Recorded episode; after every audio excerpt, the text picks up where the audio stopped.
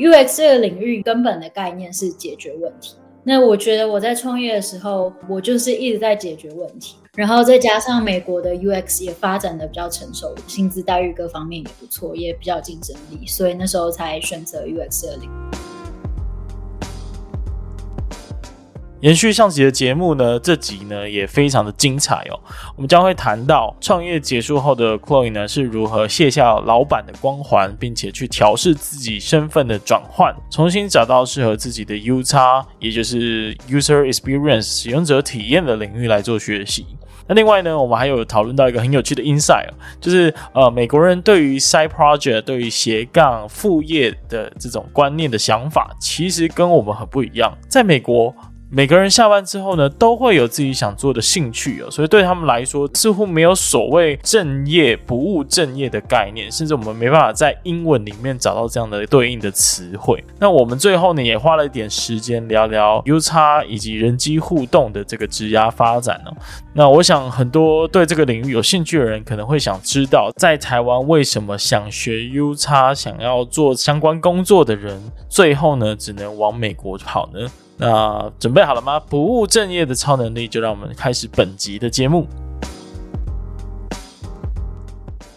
欢迎大家回到不务正业超能力，然后今天一样是跟我们 Chloe 可爱的 Chloe 聊天，耶！嘿，呃，可爱的 Chloe 这句话呢，它伴随着二十七岁的事实和已经有男朋友的事实。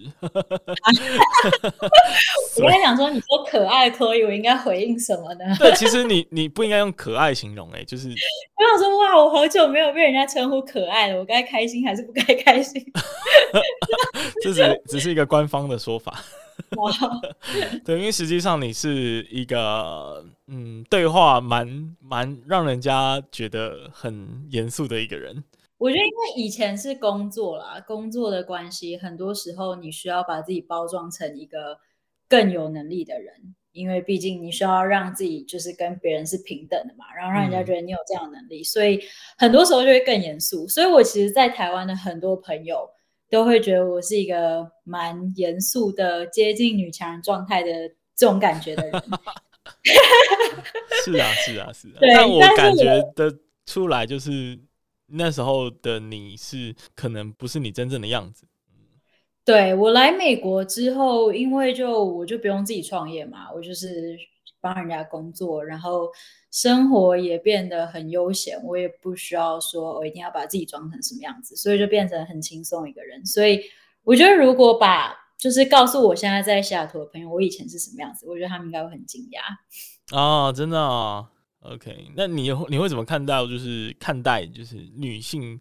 然后创业这件事情，因为我觉得在台湾，嗯、尤其在那个时候啊、呃，现在也是啦，就是很强调什么女力啊，然后嗯，就是会形成这样固定的生态或群组，就是你会怎么看待？嗯、对，你我记得你那时候应该也有被邀请到一些这种这种 forum、嗯、有有，好像也有呃分享过一些类似的女性创业故事。呃，我觉得这件事情不只是在台湾，就连在美国一样。我们那时候有一些朋友也是女性创业家，然后就是身为一个女性创业家，会遇到很多困难嘛。第一个就是你有会有更多的就是骚扰，然后这个骚扰可能是你一开始不能判断的东西。哦，真的哦。所以你看统计数据，就是女性创业家可能会。联系到更多的投资人，但真正投资人的钱流到女性创业家的比例是超级无敌少。相对来说，就是很多投资人觉得哦，想要跟女性创业家一起吃晚餐啊，一起聊天啊，但他们不一定要投钱给你。哦，哦，我听懂你的意思，我天哪！对对对，所以我们那时候就会有很大的困扰，就是比如说我们去参展。然后就会有人说哦，我是投资什么东西啊？我觉得你们东西很有趣，不然我们晚上聊一下。你真的不知道该不该拒绝他，因为你不知道他的动机到底是要跟你吃晚餐而已，还是他真的对你东西有东西有兴趣。嗯，所以你只能去嘛。然后去了，你可能聊一两个小时之后才发现，哦，他其实对我们东西一点兴趣都没有。那你就只能浪费那个晚上在那边。可是男生相对就不会有这个问题嘛，就是你不会突然有一个男生的 VC 跑过来跟你说：“哦，哦，我们晚上一起吃个饭好了。”然后都对东西更没兴趣。哦天哪，竟然有这个问题，我也是 现在才想到。然后就我也有朋友，女性创业家是会在，就是投资人会很直接问他说：“那你以后如果生小孩怎么办？”就这种东西你要怎么回答？所以还是有蛮大的问题。然后像我那时候跟我的 co-founder，我们是一男一女嘛，出去在美国还好，但在台湾很奇妙的是，很多人会觉得我是他的另外一半，然后他是 CEO。哦，就算我自己是 CEO，然后他是、嗯、他是 CTO 之类，但是大家就觉得哦，你是 CEO，然后你带你的另外一半出来，就女性就变成有一点像是附属的感觉，嗯、对，嗯，因为我一直觉得这样子的一个社群或生态，就是这样这样有对女性创业的。的友善有增加吗？这个我我一直以来的疑问啊，就是女女女力崛起是很好的一件事情，但过度强调不是就等于就是男女的这个差异还是存在吗？但你提到的几个问题，确实是，呃，我之前可能没有想到的。嗯，而且即便到现在，我相信这个还是大部分的创业家，女性创业家会遇到的事实。对我，而且浪费时间就算，有时候还会到性骚扰的程度。嗯，所以这些都是就是我也真实经历过。我不知道现在的这些女力什么对这个整个事情到底有没有直接的帮助。但一样，比如说像美国这边也很过度强调什么种族啊，然后这些东西就是有点过度化。然后，对，我也不。一定觉得说这件事情对整体的样貌有实际的帮助，所以很难讲，是一个很复杂的社会问题。嗯，可能也还在过渡期吧，我想。嗯，对啊。OK，那聊一下你现在在做的事情吧。好，你现在在嗯，我记得没错的话是刚念完书，然后其实已经有一段工作的时间了，所以可能呃方便分享一下你。读了什么？然后你当初又为什么会到美国去去念这个科系？嗯，好，我念的是人机互动 （Human Computer Interaction）。太难了吧？这 是一个学名啦，就是、哦、美国这边 program 都是给这个学名。嗯，这是一个大学名，但是我的 program 叫做 Human Centered Design and Engineering，嗯，就人性化设计啦。简单来说。嗯然后再更简单来说，对台湾人最熟悉的就是 user experience。OK，就是这件事情。就是我的 U 叉。对，这这是又更简略了。对对对。所以大家生活中可能还是会听到 UX 这个东西。然后我那时候会决定念 UX 的原因是，我离开我的创业公司之后，嗯，我有点不知道我应该要做什么事，因为我刚才讲过，就是我什么事情都做过，可是。因为你要同时做这么多事情的关系，你也没有一件事情做得很深入，所以我就找不到一个我觉得哦，我在某方面超强，然后可以去帮公司工作，然后贡献很多能力没有，就每件事情都碰过，但可能都没有很强。嗯，然后也因为这样，我就有很多选择嘛，就是因为你每个东西都可以选。然后那时候我就觉得说，第一个考虑点是我有想要来美国工作，因为我蛮喜欢。这边的工作环境啊、薪资啊，跟整体的大自然跟生活模式，所以这是第一个决定。我想要来美国工作，然后再来基于这个原因，我想要来美国工作之后要选什么领域？那我那时候选领域的方式就是，首先就是我不是技术人嘛，然后我也不喜欢 coding，所以我就排除了这些技术的东西。然后再来，我也排除了另外一个极端，就是很商业的东西，嗯，纯 business、纯 marketing 这种，因为我觉得这跟文化都是绑在一起。然后，身为一个非美国当地人，我怎么做，就我连语言跟他们都不一致，所以就绝对是会有很低的天花板。所以，扣除掉这两个极端之后，然后再考虑我之前在创业的事情做过，呃，有什么样类似的经验，我才选到。UX 的领域，因为我觉得 UX 的领域有点像是，虽然在台湾有点像是画画啊，或设计什么长什么样子，可是它其实根本的概念是解决问题，嗯，就是 user experience 嘛，你要怎么解决 user 的问题？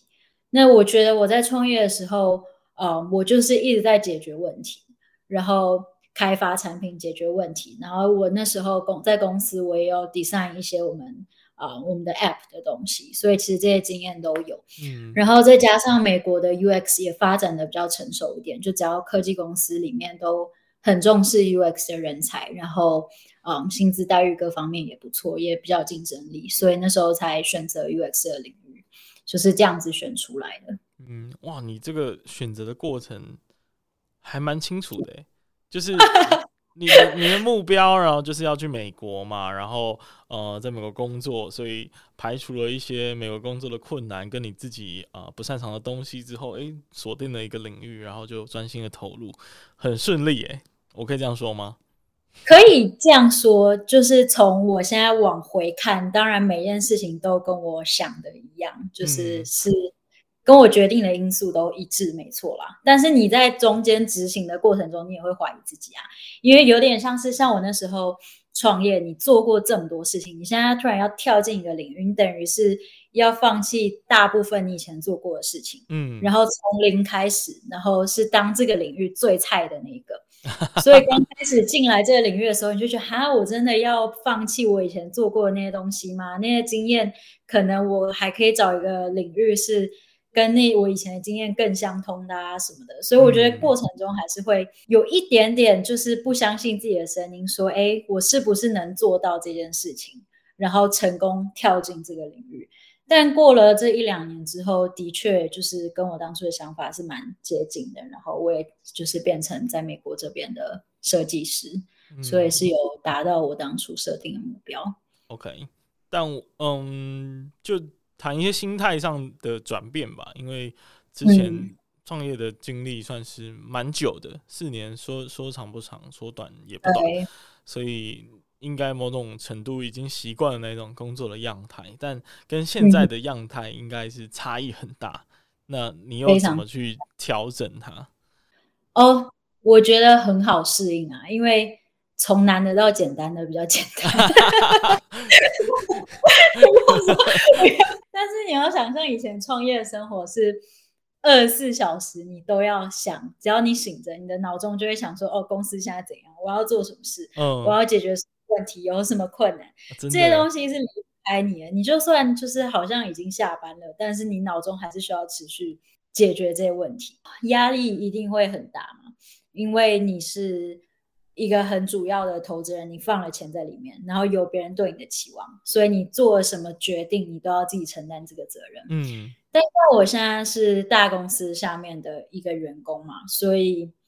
基本上很多大决定当然一定不是我做，然后因为大公司，所以分工很仔细，就是我做我专业领域的事，那每个人都做他专业领域的事，大家只要合作很好的话，这件事情就可以做。所以对我来说就很简单，就是我该做什么事我就做什么事，我该开会就开会，我该下班我只要一下班或者是只要 weekend 就我可以完全不理，就是公司发生的事情，而且美国的。科技业文化是你不会说什么哦，周末然后还要加班，除非你平常混了，不然通常周末不会有人把你扣回去或干嘛。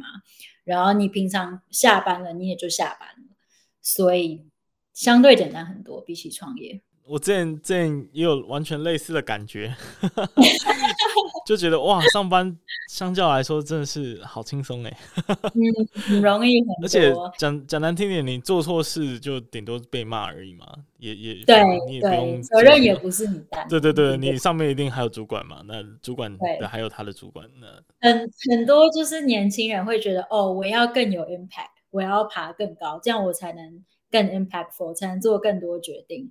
然后才能当一个 leadership 的角色，但我人生有点倒过来，我先就是做了那个很就是最上面的 leadership 的人，然后再回来就是这个大公司的螺丝钉。嗯，我就觉得哇，超开心的，我不用担任责任，超轻松的。可是这样，嗯、呃，这种这种极端的差异，会不会让你觉得说，哎，我现在好像太安逸了？那我是不是应该要再想办法积极努力？嗯，倒是还好。我觉得虽然公司工作的方式很安逸，但我觉得我的同事都很强。其实我觉得我，因为毕竟是大家都有筛选过嘛，美国科技公司的面试其实很复杂，就是要过很多关，所以我这些同事每个都是经过很多关，然后被筛选进来，所以我觉得他们不只是在能力上，就是 hard skill 上有很多值得我学习的地方，而是在比如说团队相处上，然后人的进进退应对上。都有很多我可以学习的地方，所以倒不是说哦很安逸，然后我就在那边耍废，然后也不是，就只是说我的步调比较慢，然后不用这么急。可是我觉得我可以学到还是很多，在工作的过程中。那你现在还会有那种想要再创业的心态吗？因为我、嗯、我感觉就是像像你这样的人，应该都会一直随时随地在想一些有的没的。对我，我觉得。我不反对创业，但是因为经历过一次创业，所以会更有一些判断条件。就比如说，我会觉得、嗯、哦，可能我至少要看到要创的业的这个产品是我觉得有市场价值的，然后我觉得团队是有足够的能力跟经验，然后人也是合的，就各方面的一些基本条件。我要觉得哦，这个看起来可以成功，嗯，我才会愿意创业。嗯，可是你要符合这些条件，其实我觉得蛮难的。就以过去的经验来说，嗯、所以如果哦各方面的条件都符合，我当然愿意试试看。可是要符合这件事情本身就蛮难。嗯，了解，就是他的，呃，因为曾经有这一个经验嘛，所以你在判断上会更精准。对，我觉得以前是刚第一次创业，你会看到怎么成功。就你会说哦，我们就做这个，就做这个，就做这个，就会成功啦。现在看到的是怎么失败，嗯，就一百种可以失败的。好像是哎、欸，好像是哎、欸。那你会有所谓的 side project 的想法吗？就是是不是在美国很流行这个、嗯、这个、这个在下班或者是在上班的一些小部分做一些 side project？你可以说它是 side project，也可以说是发展个人兴趣之类。嗯，我觉得。蛮有趣的，就是美国人的兴趣很多，所以你通常问每个人，大家都会说：“哦，我的兴趣是滑雪，哦，我会去 mountain biking，我会去 surfing，我会去干嘛？”就每个人都可以很，大部分人啦，都可以很自信跟你说，他工作以外的时间最喜欢做什么事。嗯，可是我觉得可能是因为台湾的教育系统吧，我们从小唯一就是爸妈叫我们做的事情就是念书，所以你就念到二十几岁。的时候发现哎，有点不知道干嘛，然后那个兴趣发展的就会比较慢一点，所以这是一个很大的差别。所以我也是过来美国之后才各种，就是你会觉得我现在过的生活很有的没的，就是因为开始发展各种不同的兴趣，然后我觉得更注重人生体验，嗯、但在台湾会更注重你的主轴，就是哦，小时候念书，长大工作。然后结婚，就是这一条主轴是台湾人很注重的。但是主轴以外，你问他说：“哦，你兴趣是什么？”很多人说：“哦，看电影、听音乐、看书。”就是十个人有 七八个人可能会跟你讲很类似的的那个，对啊。但你说看电影，他可能就是哦无聊看一两部，也不是研究性的看电影哦。你如果在这里。哦问到一个人，他跟你说他的兴趣是看电影，他可以跟你讲出三百部电影，然后跟你分析里面每一件事情怎么样。嗯哼，就是大家对于兴趣的投入程度是这样，所以对啊，就是对兴趣这件事情的理解很不一样。嗯，我觉得我们。的兴趣比较像是休闲活动，对，就是你事情做完，我可以干嘛？对对对对，他不是真的，就是真的愿意花时间，因为呃热情，因为兴趣，因为很很很感兴趣而去投入的一个新的技能或者是生活上面的事物。那你现在你现在的兴趣是什么？要要怎么定义呢？冬天大部分时间还是滑雪啦，然后夏天就会做。跟滑雪很像的运动，滑水之类的，滑水，哇，冲冲浪啊，然后滑板啊，嗯，嗯这种。对，但我就是简单来说，就户外运动了。我很喜欢户外运动。嗯，哇，所以好像跟跟跟工作好像真的蛮没有关系的，蛮没有关系的啊，因为兴趣本来就不应该一定要跟工作绑在一起啊。嗯，哇，我觉得这个跟我现在所处的。生活很不一样，嗯嗯嗯嗯嗯。呃，我觉得也是因为一些就是整个整体环境吧，然后还有压力啊什么的，就大家都会期待说你的兴趣本身也有一定的变现价值，然后你就会开始去思考，哎、oh. 欸，我应该要怎么把这东西，嗯、呃，变成可以有一些额外的收入，然后你就会开始，但这种过程就会开始产生痛苦的成分，然后，然后就让你对这件事情可能没那么喜欢。嗯，我觉得是这样，没错。就是如果你喜欢的这个兴趣变成有压力的话，你可能就不会这么喜欢。比如说，我以前在创业，然后我做那个效果器嘛，嗯，然后我以前是一个很爱听现场音乐或爵士乐的这种，然后可是到后来，因为我比如说要要去参观很多乐器行啊，然后去观察很多表演场地的一些东西啊，这好像就变成我的工作了，你知道吗？嗯，所以。我就变成好像这个兴趣也没那么喜欢，然后我甚至好像有一次去哪里啊，纽奥良吧，纽奥良出差，然后那就是最有名的，就是到处都有那个爵士乐的现场演奏。对，我发现我自己一家都不想去，就是我已经觉得我去已经不是因为我喜欢，而是好像我就是要工作的那种感觉。哦，那这样真的蛮痛苦的耶。对啊，所以我是觉得。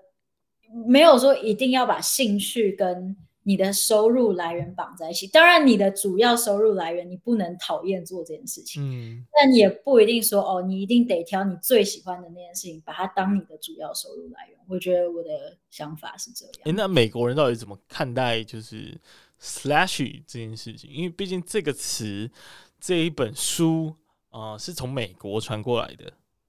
嗯嗯，老实说，我刚才还研究了一下斜杠这个词，就因为这好像是在大概过去两三年，嗯，比较常讲的。然后这已经是我词汇，对，这已经是我离开台湾，就是已经都在美国，所以对于斜杠这个词，我会觉得，哎，好像就是有时候会常出现在报章、媒体、杂志，但我从来没有认真研究过斜杠这个词汇 到底是什么意思。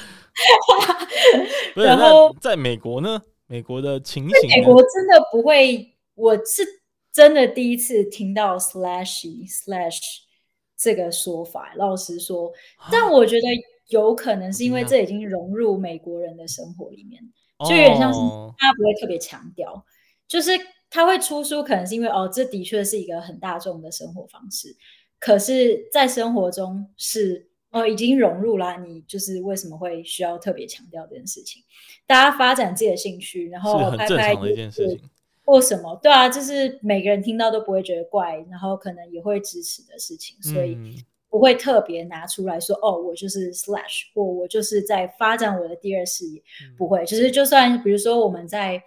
跟同事聊天的时候，他就说：“哦，我很喜欢 mountain biking 啊，我喜欢到就是就是我就去当 entrepreneur，然后我出了一个什么 mountain biking 的背包，然后我就拿去卖什么的。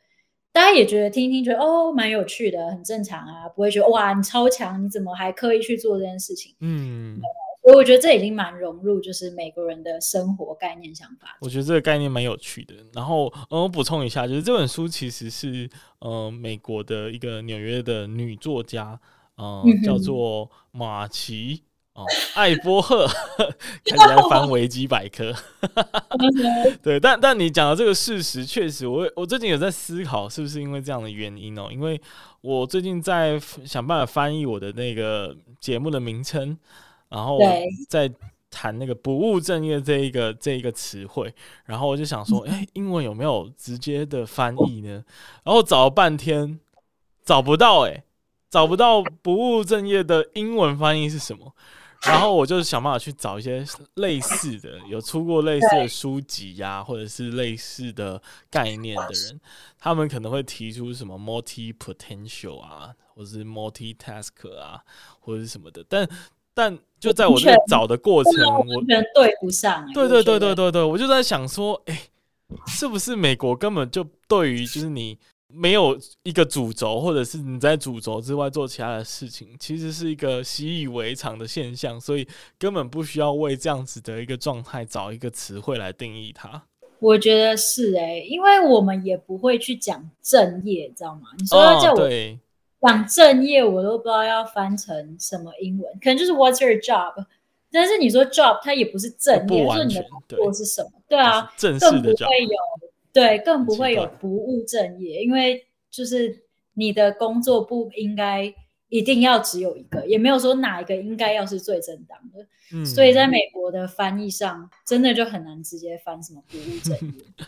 所以，嗯。就在这个过程，我也在反思啦，就是，呃，到底要用什么心态去面对这些所有的事情？其实应该更放松，更把它当成是一个习以为常的现象。那，嗯、呃，当然，如果可以的话，整个社会都有这样的氛围，当然就更好了。但是，当然现在离这个还是很远，因为就拿以职场来说好了，就我，我相信在台湾的职场上。嗯大部分人应该都还是会蛮介意自己的员工或同事有一些其他的、其他的尝试或兴趣的。嗯哼嗯哼，因为他希望你的工作是最有效率的。对，我也在想这件事情，就是好像在台湾，你如果在面试，你跟人家说：“哦，我就是兴趣是什么？”然后会花很多时间做这件事情。我在想，台湾的老板会不会觉得：“哈，那你是不是都没有在工作？” 肯定啊，肯定是觉得你都在混啊，或者是说，呃，我觉我觉得我个人比较。嗯，会扛胜的，就是说，万一我的如果表现不好，或者是我刚好那一阵子就工作比较多，那会不会被直接联想到，就是其实我都在做下班的事情这样子？嗯哼，对啊，会。我觉得台湾会有这样的抗胜，美国反而是大家很喜欢你有各式各样的兴趣，因为他觉得你这个人的想法会更多元，然后也因为这些兴趣，你会对啊，就是想法上啊，或者是跟人的相处上啊。会更成熟、更多元。对啊，但台湾的想法就好像完全不是这样。嗯，就像我我自己也是觉得，呃，其实很多时候这些这些兴趣反反过头来帮助，呃，可能我们在工作上面的表现可以更有不同的想法，然后有认识各个不同的人脉，搞不好用到等等的。嗯嗯嗯，嗯，绝对是有一定程度上的帮助，我觉得。嗯嗯、但有时候。这真的是工作环境的差别啦，就比如说很多台湾的工时也算比较长一点，然后工作的 intense 的程度可能也比较大，然后所以你发展兴趣的时间可能又相对少一点。嗯，确实，所以就没有这么多时间可以去做这些工作以外的事情。嗯，我觉得这个讨论蛮有趣的，就是去验证 从美国在美国生活过的你来验证我的猜测到底对不对。对啊，因为我就觉得应该是因为这样的原因，只是我没有办法去验证它。对啊，然后你知道，现在又加上美国之前疫情大家都 remote work 嘛，对，然后 remote 到所有员工都很开心，然后没有人 想要回公司工作，然后所以现在很多就是科技业开出来的条件都是。要么全 remote，要么 hybrid，就是你可能一个礼拜只要去办公室一两天。哦，然后所以我们的生活现在又更弹性了，所以你可以更弹性的运用你生活时间。你可以说哦，我就是想要花很多时间去做我兴趣，然后再用很有效率的时间去在什么哦晚上去做好我的工作或什么，就可能跟你在台湾然后早早八晚五做出来的成效是一样的，可是相对我们可以就是有这个时间去发展兴趣。嗯，我觉得这样更好，更接近人性。来问一下 U 叉的事情吧，因为嗯，身边有蛮多的同学或者学弟妹有在考虑转行，或者是他本身已经在这个领域了。但是你也知道，台湾的环境就是对这个领域好像不太重视。其实我不太清楚为什么。你你你觉得是为什么原因？为什么大家都好像只能往国外去发展？因为台湾的软体业也没有发展这么成熟。所以，像美国，这是第一个原因啦。像美国是软体业很发达嘛，嗯，所以基本上软体业非常竞争。然后你要有一个好的软体产品，你的 user experience 需要好嘛，不然你这个产品可能就会没有营收或什么的。所以大家就很重视这个软体使用上界面啊、操作流程啊、整个使用上的感觉。就是因为这个软体，所以导致 UX 这个行业设计的行业的起来。嗯那台湾你可以说哦，超强的软体，台湾自己 develop 的产品应该不是很多吧？对 对对，但，但 user experience 应该可以用在其他的方面吧？也可以，也可以，但是成效不会这么的直接，它也会有什么 service design 啊或什么啊。可是通常大家会觉得说，哦，这个如果成效不够直接的话，那它可能不是首要的要做的事情。哦，OK。所以 budget 可能就会先挪去一些其他地方，然后可能有多余的经费的时候，我才来做什么哦 UX research 啊，UX design 啊这些。那软体业就是很直接嘛，你今天开发一个软体，你这怎么操作，界面长怎样，就是完全直接影响到使用者的。嗯嗯，所以是第一个是这个行业的差别啦，就是因为台湾的软体业没有发展像美国这么成熟，所以相对应的这个 UX 的发展没这么成熟。然后第二个是，嗯，台湾也没有就是专门教 UX 的这样的学科。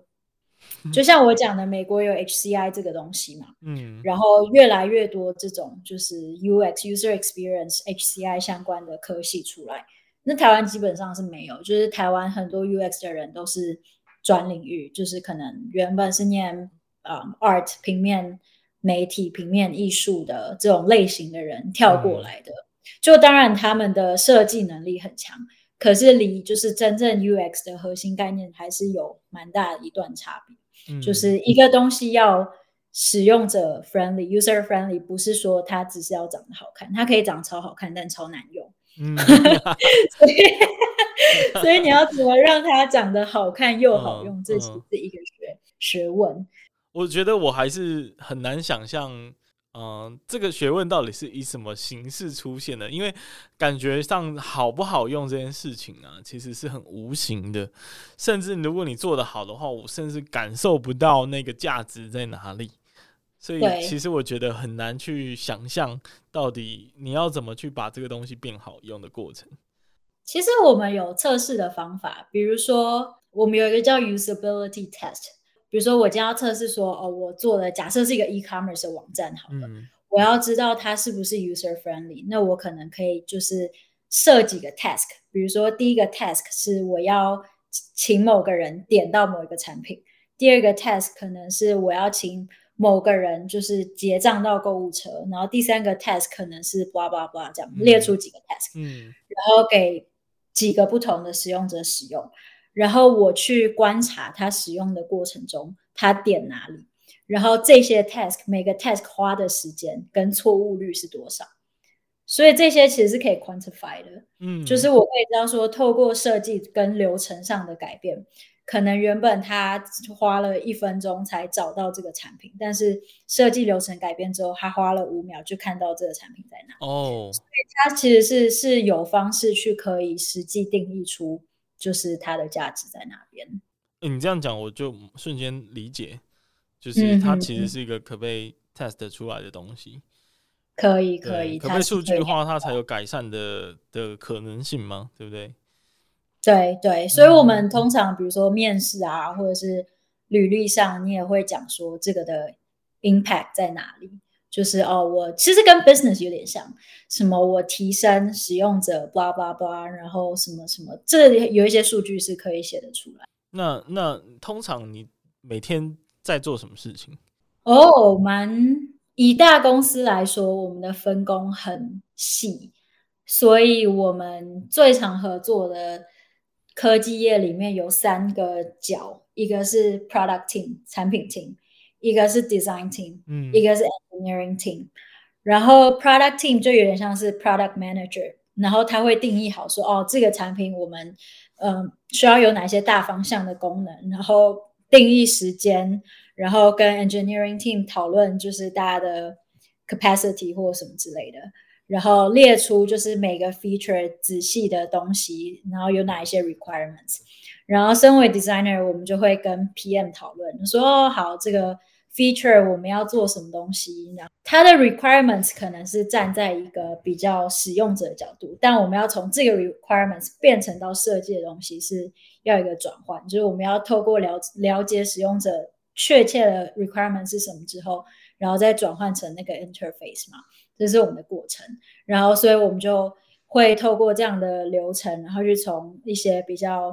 初阶的 wireframe 啊，然后再到比较细部的，就是完整的构图，然后再跟过程会跟 PM 合作，然后最后我们都没有问题之后，再 hand off 给 engineer，然后 engineer 再把它 develop 出来。嗯，所以这是 tech company 的黄金三角。OK，所以我们就是接 story，story 就是 feature 了，有点像就是当成 feature，要加什么功能啊？我们要做什么样新的东西啊？所以，嗯，如果要做这行，是不是学历蛮重要的？老实说，我觉得不会耶，就是我不不觉得学历是最重要，最重要的是沟通能力，因为你在中间会有很多沟通。第一个是你要跟你的 product manager 沟通，了解。就是我们要做什么事情，去定义这整个 project 的 scope 啊、timeline 啊这些东西，甚至有时候他的想法跟你的想法不一样的时候，你要去 sell your idea。再来是跟使用者沟通，我们在这个 design 的过程中，有时候我们自己也会做 user research，嗯，所以我们还要做那个 interview 访谈啊，或者是这种 research 的类型的东西，你要有办法去跟你的使用者沟通。然后再来还要跟 engineer 沟通，就是比如说 engineer 有什么问题的话，那你要办法想办法解决他的问题。然后这全部都是一连串的沟通。所以在 designer 面试的时候，最大的问题就是会被问的问题就是你以前合作的经验是怎么样？嗯，你跟你的团队有发生过什么样嗯的困难？然后你跟你的 engineer 怎么合作？你跟你的 PM 怎么合作？这是最基本的 designer 一定会被问到的问题。他就是绝对不会问你说你是什么学校出来的。那你一定会讲你做效果器的经验呐，对吧？做效果器的经验是我会拿出来提的，但是他合作方式可能跟 designer 在大公司跟就是其他角色合作模式不，嗯，不太一样。嗯，对。但是我我也会提到说哦，因为我有这样的创业经验，然后。我需要跟 stakeholders，我需要跟我的 investor 沟通，所以这些经验都对我来说有很大的帮助。因为我不只是在大公司有经验，嗯、我甚至是自己创业，然后跟更不一样的角色，我都有沟通经验。嗯，嗯，对啊，所以也是有加分啦。嗯，就像你说的，他很需要沟通，而且假设 UX 又是一个解决问题的角色，嗯、那创业就是解决问题而产生的一个一个价值嘛，对，对不对？对，其实蛮有趣的，嗯、就是你可能会。好，你觉得在美国当 designer，面试官可能还会问你什么问题？就会想要确保你是不是想要一直待在这。然后，什么叫想要待在这？对啊，就是比如说你只是在美国待两年就走了之类的。哦哦，OK OK。或者是说在工作的能力上，可能会想要知道你有没有相关的 project 的经验吧。嗯哼，嗯哼。你知道我们很有趣，就是如果他问你，就是我们有一关叫做白板题。哦，这个白板题是他会给你一个问题，然后你要解这个白板题。这个问题会超级天马行空。一个范例题就是 design 一个一千层楼的电梯，就这样，题目就这样。嗯，然后这个过程中可能是半个小时，一个小时。然后你会有一个面试官，然后你就要透过跟这个面试官聊天，然后问他，然后合作，告诉你他，呃，告诉他你的想法，去最后把这个很大的问题变成一个 solution 给他。嗯哼，就是这是我们的一个面试流程，所以基本上考验就是解决问题的能力，就是你要怎么样把一个很模糊的问题定义清楚，变成最后给出一个 solution。然后在中间透过跟人家的沟通去了解你有什么样的限制，你的 scope 是怎么样，你有没有什么时间限制，嗯，然后去达到最后的这个 deliverable。所以跟台湾的 UX 我觉得也蛮不一样的，就是台湾 UX 人可能会更注重你的 visual 的能力啊，你的设计能力强不强啊？可是美国的 UX designer 更注重你解决问题的能力。感觉那个过程应该可以。激荡很多的这个想法。我之前看过一个日本，也是日本的电影，叫做很接近你说的这个过程。嗯哼嗯哼。哦，OK，叫做前田建设奇幻营业部，不知道你有没有看过？反正他就是前田建设是一个真正的公司，不过这个故事是虚构的。然后他们就有一天突发奇想，想说啊，不然我们来呃做一个设计好了。那个设计就是在那个。呃，有一部有一部卡通叫做《无敌铁金刚》，然后他要出场的那一个仓库呢，那个门是拱形的，然后它会自动打开，然后上面是原本是一个水库，然后打开的时候水就会从旁边落下，然后 他们就是整部电影在演说他们怎么把这件事情，然后把它转换成现实，然后要评估所有的技术啊、资源啊，然后哦，那蛮像对什么土壤条件什么全部都要想进去，然后我觉得跟你刚刚的那个过程很像，对，就是解决问题，对我们来说是这样。那你那时候的题目是？哎哎，可以讲吗？我那时候的题目，我想想看，我进我这家公司的时候没有过白板题，因为我们其实 designer 面试很复杂，有很多种方式。嗯、比如说有个叫 app critique，就是他会跟你说，哦，好，那我们现在开 YouTube 这个 app。然后你跟我说，你去 critique 说哦，你觉得它哪里好用，哪里不好用，为什么好用，为什么不好用？嗯，然后你就要打开，然后自己一直讲一直讲，这也是其中一个方式。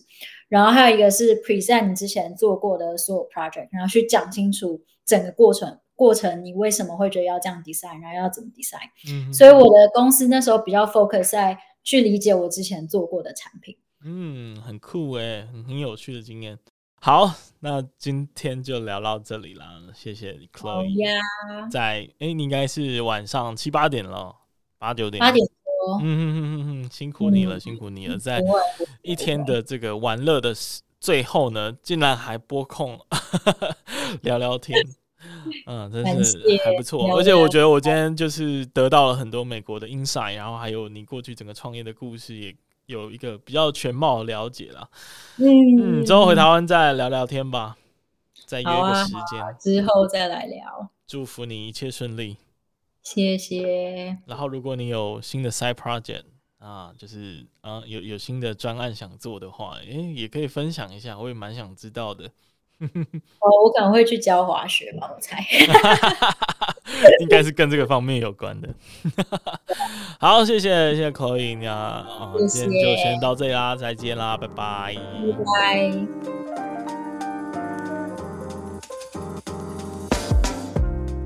感谢你听完这集的节目，那同时呢，也要跟你说一声恭喜，因为不管是刚刚的故事和经验，或者是我们在节目中所分享的方法和原则，相信你一定能够有所收获。所以欢迎你呢，将你的收获用 IG 的现实动态或者是私讯的方式分享给我知道。如果你是第一次听到这个节目，那我们的频道呢，主要会跟各位分享各行各业的职场故事，或者是各种斜杠经营的经验和方法。那如果你也喜欢这个节目的话，因为 Podcast 这个媒体的特性啊，其实是很难传播出去的，所以我唯一的依靠呢，就是靠你的口碑，然后帮我多多的推广和宣传。那更多人听呢，我就有更多的影响力，可以去邀请很多厉害的人继续来上我的节目。那最后最后，记得到各大 Podcast 平台订阅我的节目。那平时呢，我也会不时的在 IG 上更新斜杠经营的这些相关的内容跟生活。那如果有任何的想法和建议，也都可以在 IG 上找我聊聊。那我们就下次再见了，拜拜。